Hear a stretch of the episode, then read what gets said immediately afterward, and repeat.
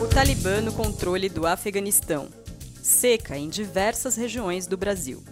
Paralimpíada de Tóquio. Essas e outras notícias estão na edição 175 do Jornal Joca. Hoje é 25 de agosto de 2021 e você está ouvindo Saiu no Joca Pro, o podcast com comentários e sugestões para ajudar você, professor ou professora, a planejar com mais intencionalidade suas aulas com as notícias do Joca da primeira quinzena de setembro. E nesta edição vamos falar sobre duas premiações do Joca que estão com inscrições abertas: o Prêmio Professor Transformador e o Troféu Jovem Leitor. A coordenadora pedagógica do Joca, Jaqueline De Grande, vai explicar todos os detalhes sobre como participar dessas duas iniciativas. Eu sou Paula Tacada, sou jornalista e professora do Ensino Fundamental 1. Vamos às notícias. Mundo! Talibã conquista a capital do Afeganistão e passa a controlar o país. Após as tropas dos Estados Unidos iniciarem o processo de retirada dos soldados do Afeganistão, o Talibã, um grupo radical de combatentes islâmicos, começou a conquistar territórios do país e impor suas regras. Em 16 de agosto, o movimento chegou à capital, Cabul. Desde então, muitas pessoas tentam fugir do país por medo de sofrer ataques do grupo e viver em um território governado pela organização, entre outras razões. Todos os detalhes dessa complexa situação estão na página 5 e ainda na seção coleção, a história do Talibã, por meio de uma linha do tempo com os principais fatos envolvendo esse grupo extremista que usa a própria interpretação da lei islâmica para governar. Brasil!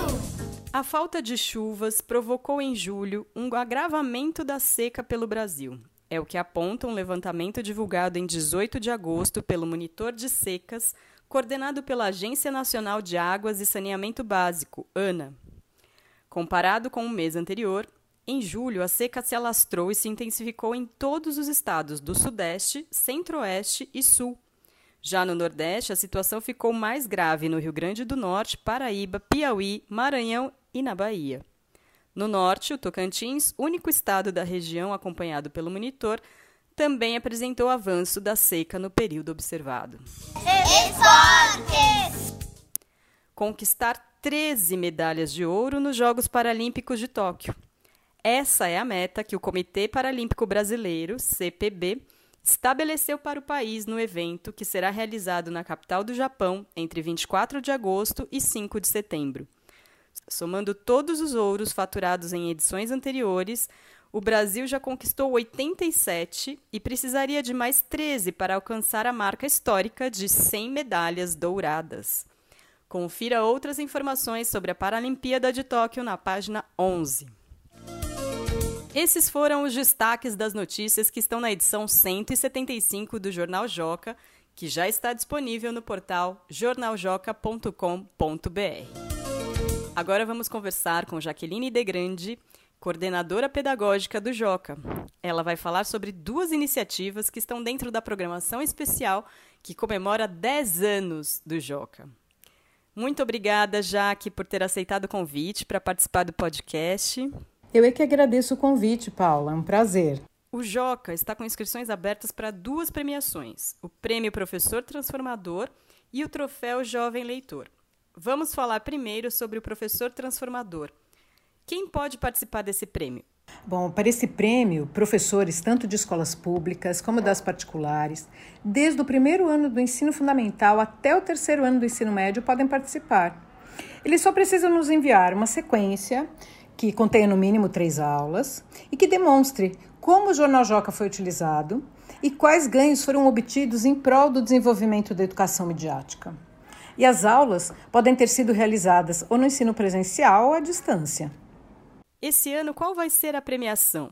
São muitos prêmios, Paula, como Kindle Paperwhite, Mochila, o Guia Além do Mundo com Joca, dentre outros. Mas o que eu gostaria de destacar mesmo é que os professores que tiverem a sequência de aulas ou o projeto didático selecionado irão apresentar a sua prática em um evento nacional promovido pelo Jornal Joca. O Troféu Jovem Leitor, em 2021, tem como tema os 10 anos do Joca. Como os leitores podem participar? Paula, essa é a segunda edição do Troféu Jovem Leitor. E para participar, os nossos leitores de até 18 anos precisam produzir uma entrevista que siga a estrutura de perguntas e respostas, como é feito na sessão Repórter Mirim. E o tema central deve ser os 10 anos do Joca, como você já tinha comentado. É possível entrevistar qualquer pessoa que tenha participado da história do Joca. Podem ser leitores, professores, até mesmo a equipe que trabalha no jornal, como eu ou como você.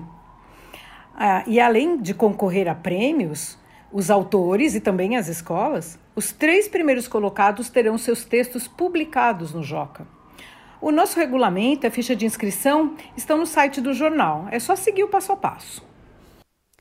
Muito obrigada, Jaque, pelos esclarecimentos e parabéns pelo trabalho pedagógico desenvolvido com o Joca. Muito obrigada, Paula. E eu me coloco à disposição dos professores e também dos nossos leitores.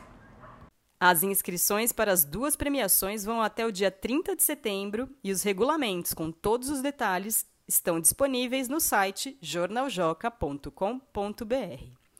Esta foi a edição número 44 do Saiu no Joca Pro, o podcast do Joca feito para professores.